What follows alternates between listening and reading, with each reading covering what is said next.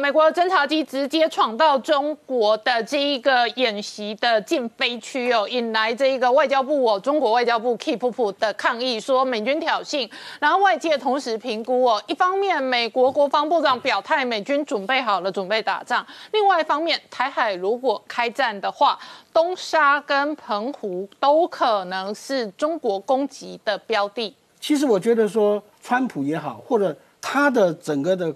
这个国安团队来讲，他们有一个这个决策模式，就是伊朗模式。你看他在伊朗啊，譬如说，他用无人机去把他们一个重要将领给击杀了，嗯啊，还有在伊朗做了很多的这种动作，伊朗一而再再而三，他的核子设施啊，他的一些重要的基地啊，都被莫名其妙的攻击，可以看出说。美国的现在的决策模式就是说，我干了再讲，我不跟你多啰嗦，干了再讲。我大概知道你能够反应到什么程度，然后我能接受到什么程度。所以他很精准的把握了这个这样的一个底线以后，他就不会让跟中共再跟你啰嗦什么了。这也代表说，美国的决心是相当的坚强的。像我们过去所受的子参教育，基本上都是从美军过来的，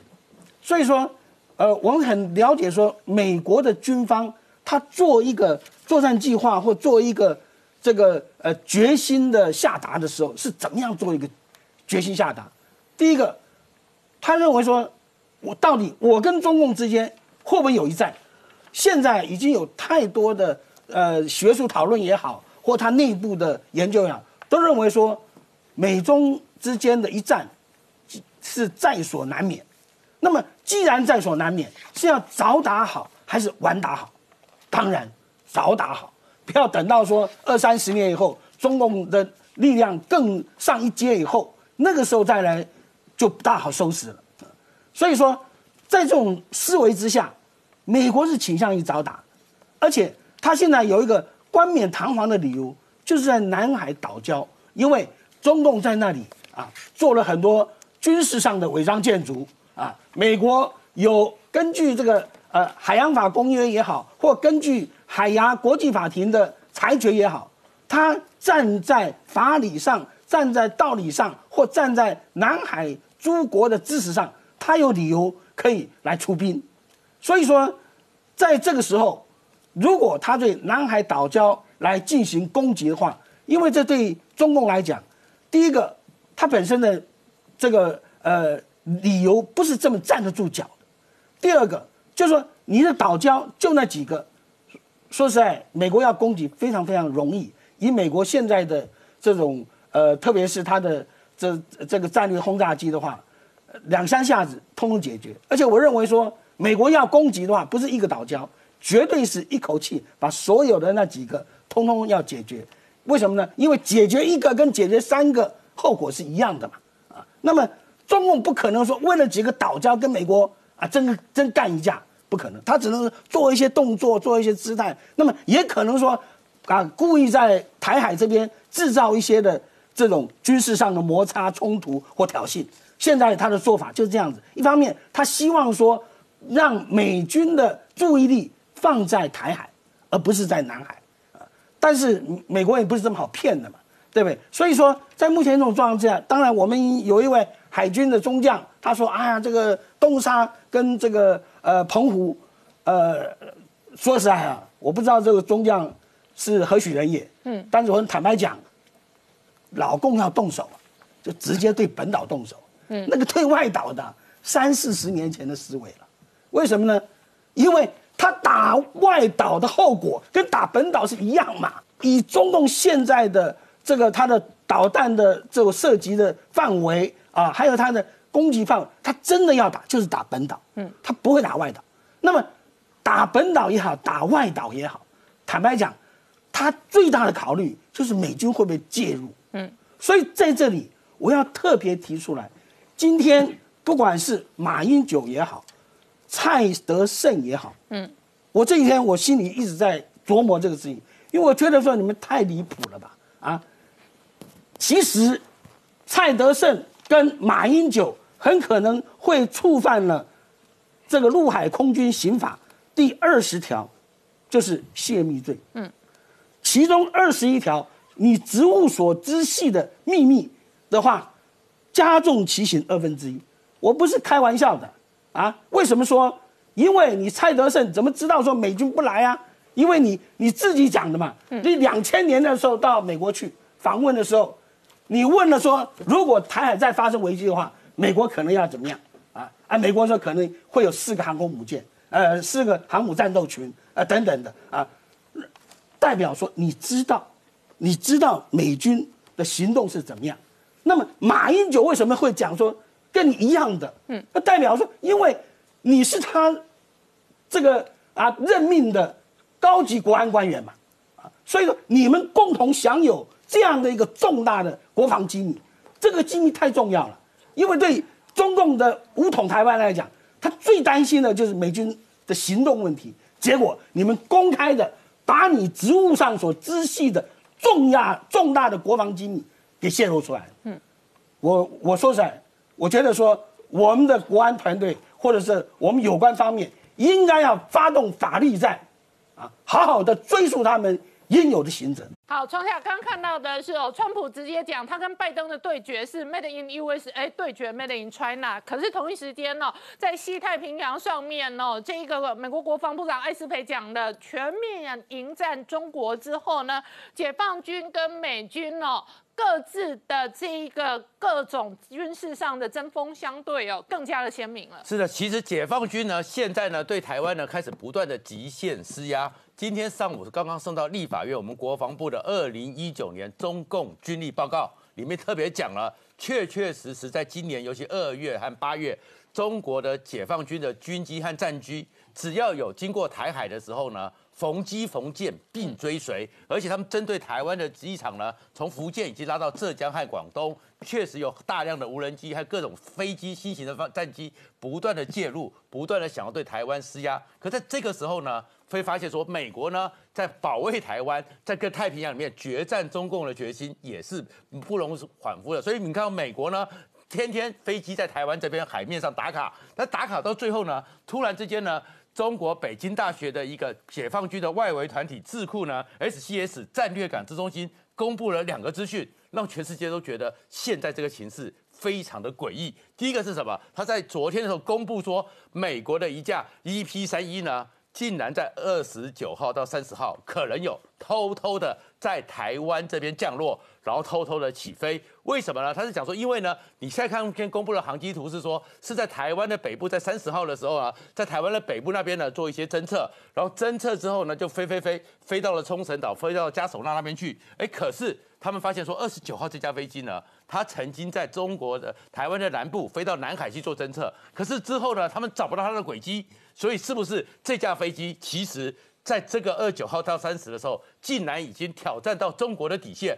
美国军机有曾经悄悄的在台湾这边降落，然后当然他们就会气呼呼的讲说：“你这个东西美国已经破坏了台湾关系法什么什么，讲很凶。”可是呢，今天下午一点多快两点的时候，他们又公布了一个更新的、更快、更让大家觉得很难理解的一个题目，就是 RC 一三五这个电侦机在台湾这边呢。起飞之后往西部飞，飞到了整个过台海中线之后转回来，然后再又越过中央山脉，最后呢到了嘉山基地上空，再往南飞，经过制航基地，然后说美国的 R C 一三五就在台湾上空来去自如，好像无人之境。哇！大家看到说这个到底将会公布，然后他说这都是根据解放军的一个卫星。对。但是很多人也觉得说有需要吗？美国的飞机是真的在这边飞的无人之境吗？第一个 R C 一三五它是做一个电子侦察的，台湾所有的飞弹这些系数根本不需要 R C 三一三五来侦测。然后 E P 三到底有没有在台湾这边起降？因为以台湾这么多的军事迷来讲，其实应该也看得到。但是中国就不断的释放说。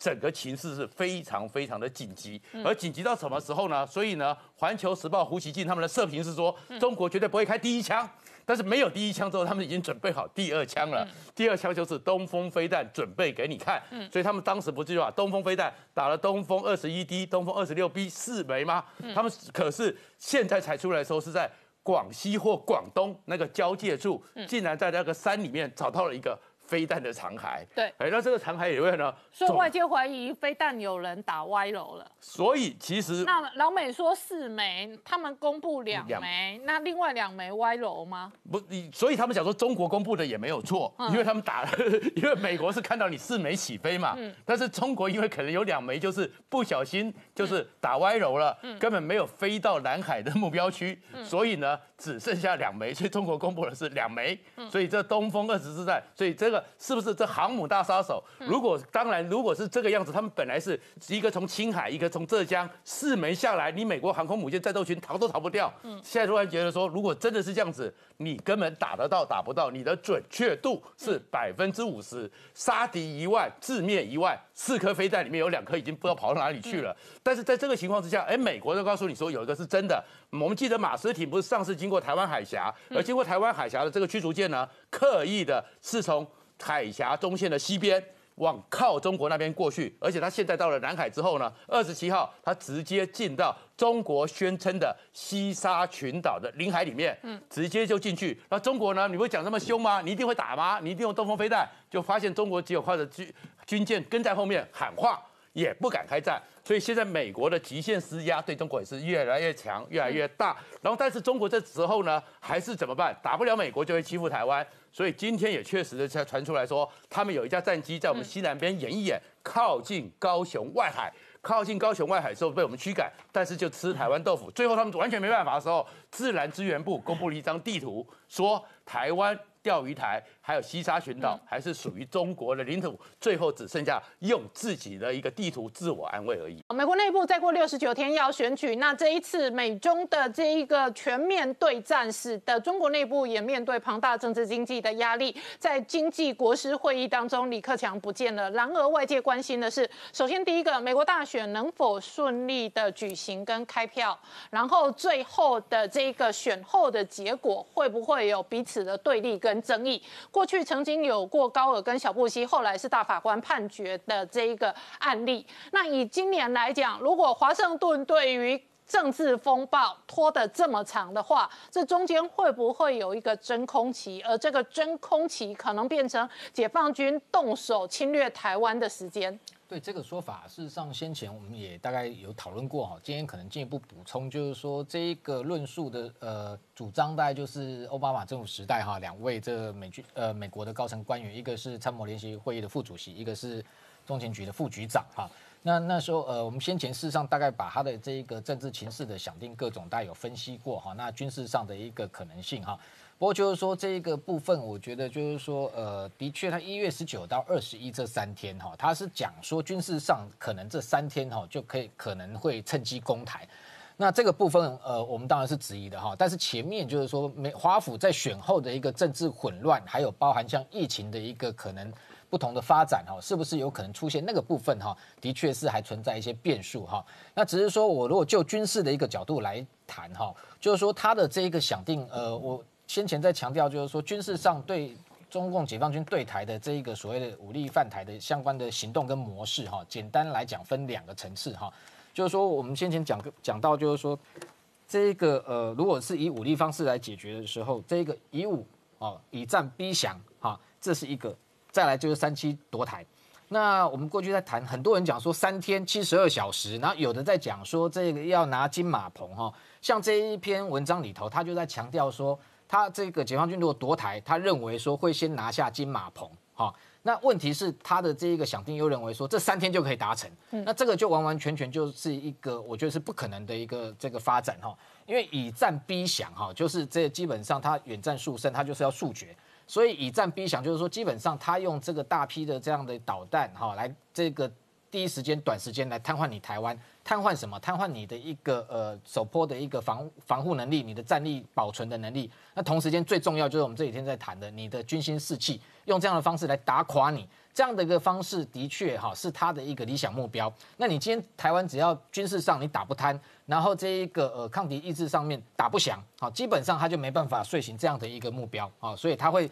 一直。在这个以武促统这个部分，继续对你做心理威慑。那这两位这一个美美国的前官员，奥巴马政府的官员，他们是认为说，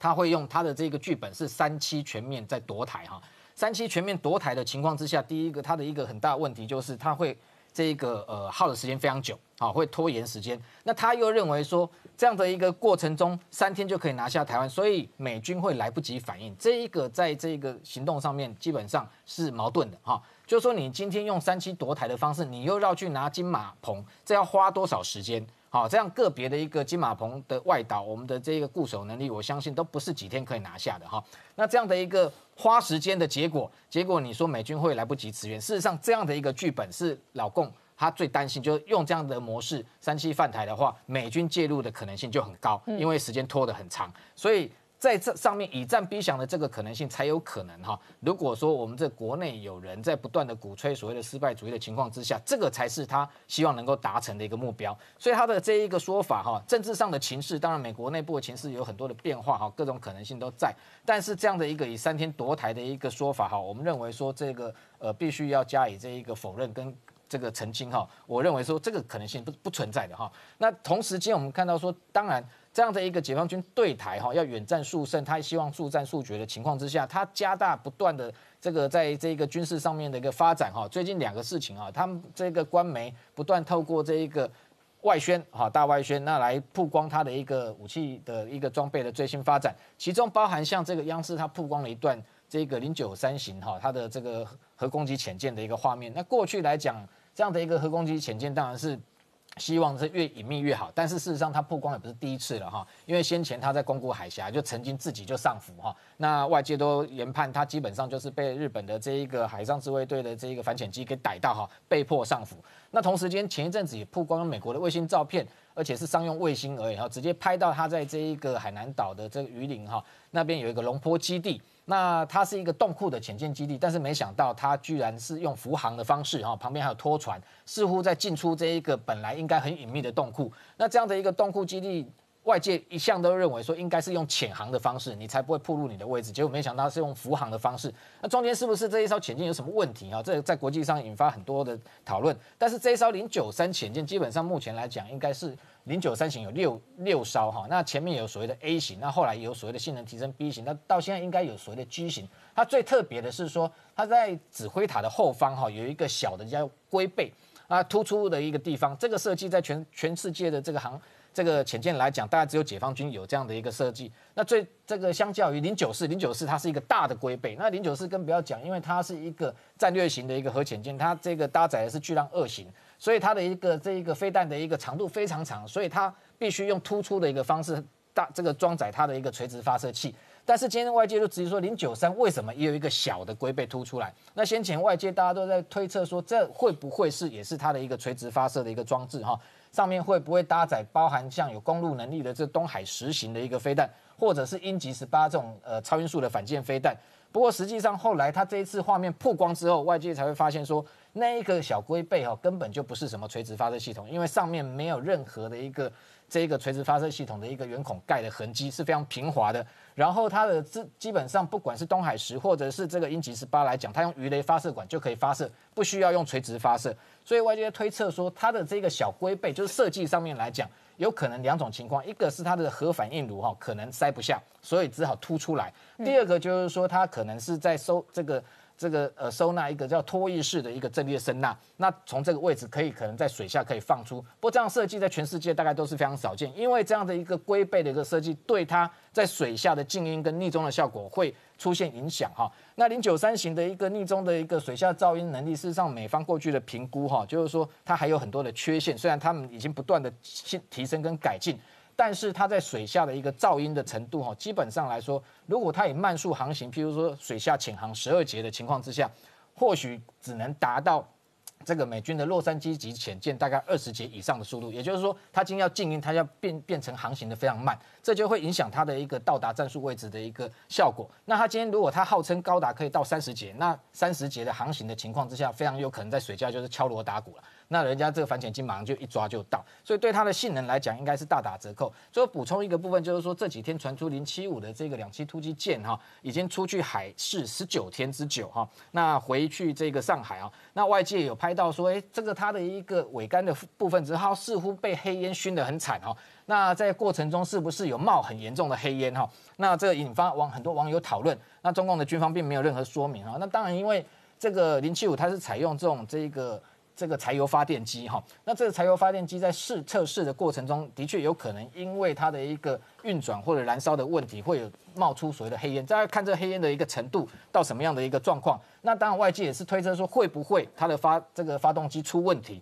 哦，所以造成这样的一个状况。不过这个部分当然要进一步有细节，我们再去做研判。不过基本上来讲，就是说这样的一个。呃，海上试航的一个目的，当然他还刻意这公开给国际的这个卫星去拍摄，那也表示说他在台海未来有这样的一个大型的两栖突击舰可以搭载直升机，不管是这个从东边来绕行，那甚至有这个大陆网友就是说这一艘船要把它取名就叫做台湾号，哦，这非常的挑衅之意哈。那所以整体上来讲，就是说解放军在他的这一个军事的军备的一个发展上面。即便表面上他不跟美军对峙，那暂时这个收手，但是在对台的部分，这样的一个军演还是持续在进行，然后他的军备持续在测试，所以这个台湾的这一个内部的一个民心哈，绝对也不能够轻忽，但但是也不要完全被他给吓倒。好，我们稍后回来。那董老师现在看起来，美军是有这一个各种超级的布局哦，那压根就布在中国国门大门口。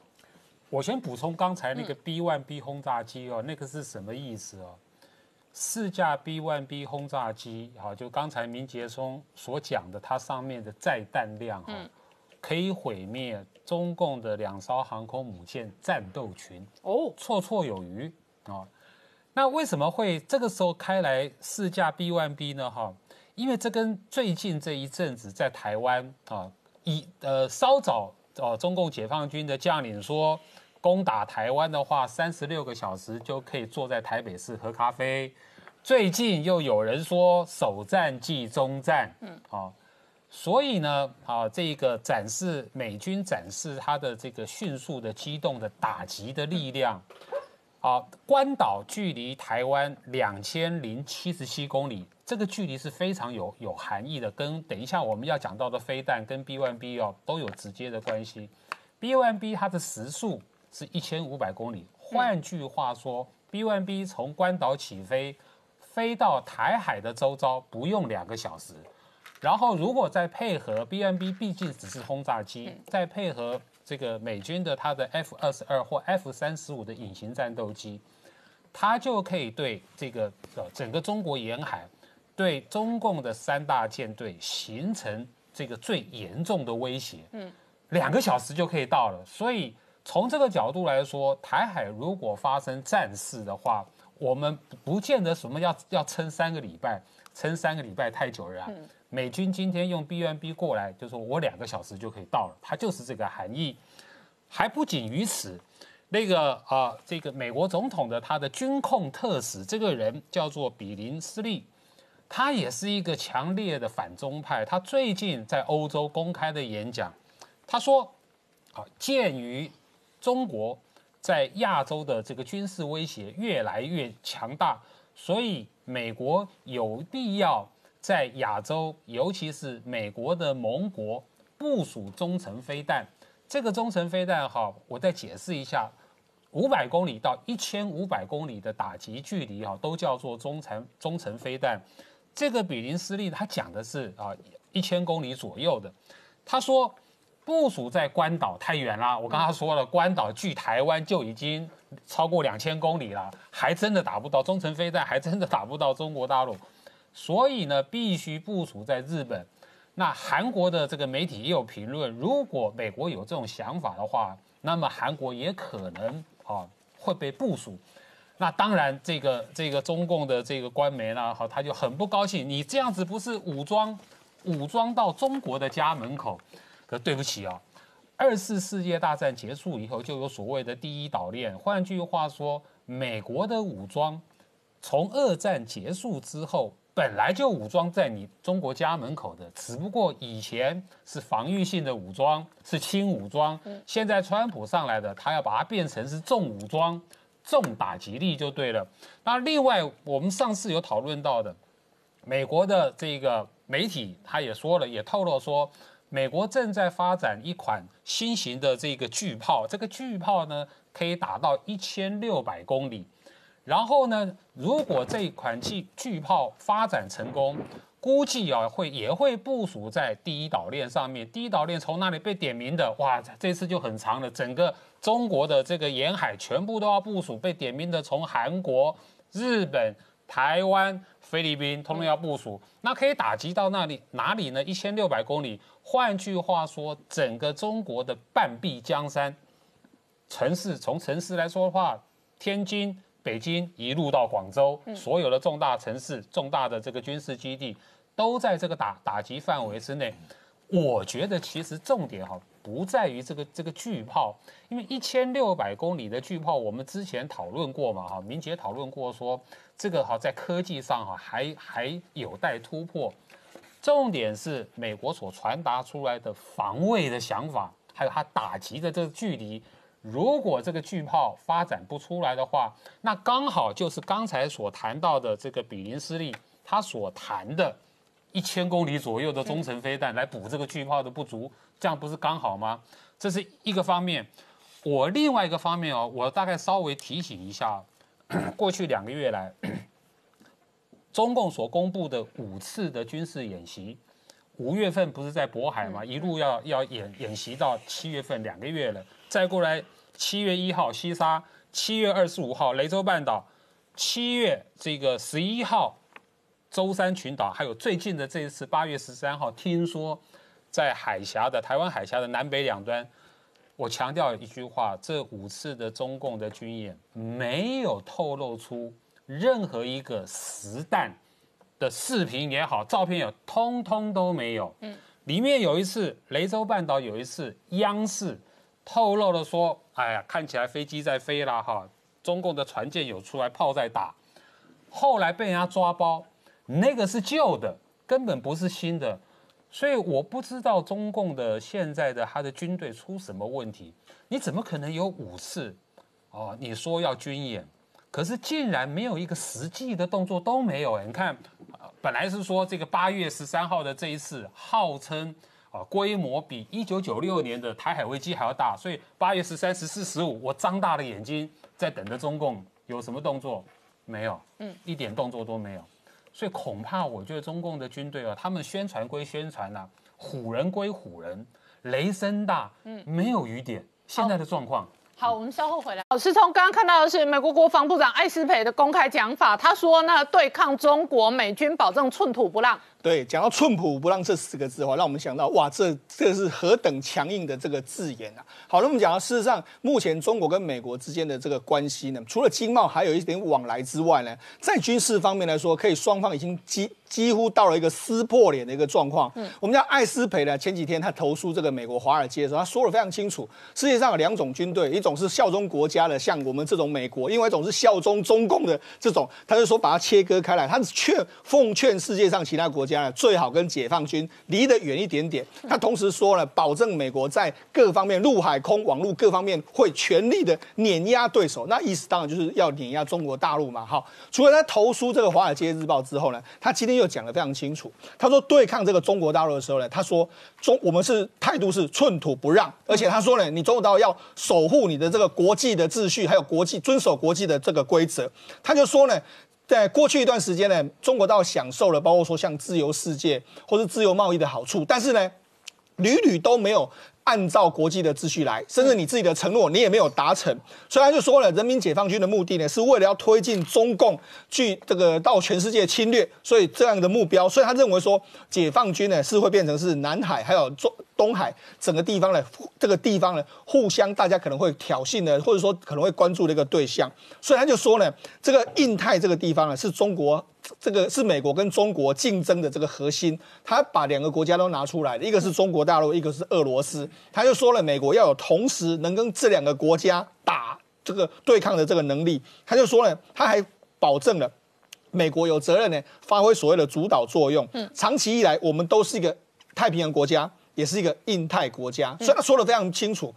目根据目前的这个太平洋事件，还有印呃还有这个印太事件，他会他会管到底。他就说我们不会向任何国家让出这个地地区，连一寸土地也不会。嗯。所以他讲讲的当然是相当强硬嘛。那你可以看到中国大陆的反应来说，或是中国大陆这几天的动作，他也没再跟你客气啊。他这几天不是根据这个美国的说法，是他试射了四颗这个导弹到了这个南海这个地区嘛？那试射到南海这个地区，你说南海周边国家会不会会不会跳脚，会不会反应？不论他是不是针对美国，南海周边国家一定也是感觉到威胁嘛。所以艾斯培对中国大陆的指控呢，其实中国大陆也很难去自圆其说。好，那除了这个之外，当然大家会关注的就是台湾目。目前我们要怎么去做这件事情？嗯，那刚好在昨天的时候呢，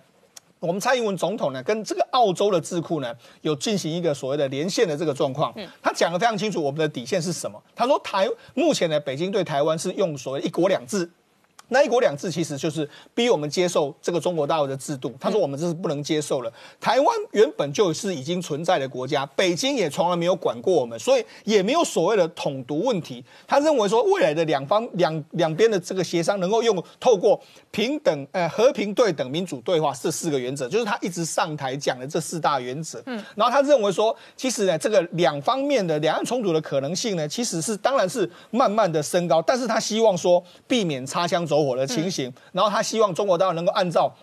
国际法或是相关的规定来这个解决区域的这个冲突，那他重申的就是说，我们台湾跟澳洲其实是应该互相合作的这样一个状况。好，那除了这个之外，美国的立场我觉得非常有意思。当然，今天我们等一下会谈到这个美中我们台美的 FTA 可能会有一些新进展之外，美国的这个最近的 AIT 呢，有非常多的在上面，包括办什么五 G 的这个论坛啊，包括说办办所谓供应链的论坛啊，甚至他是最近呢抛很多照片。嗯，这旧照片是什么意思呢？包包括。一张一九九七年的时候，我们从首架的 F 十六 A 呢，从美国，然后经过他，透过他们的这个加油机飞回台湾的这个照片，嗯，包括二零零呃，包括今年七月的时候呢，我们有三十二辆这个两栖突击战车啊，突击车的这个第一辆运抵台湾的照片，嗯，包括说我们还有这个爱国者防空飞弹来台湾的这个照片，他秀一系列照片，告诉你什么？告诉你，台美的军事合作不但是进行中，从过去以来到现在为止都没有改变。那所以呢，有外媒就说呢，今年可能是美军呢来台海最多次的一个机会。我们看，事实上，两千零一十六年呢曾经来过十二次，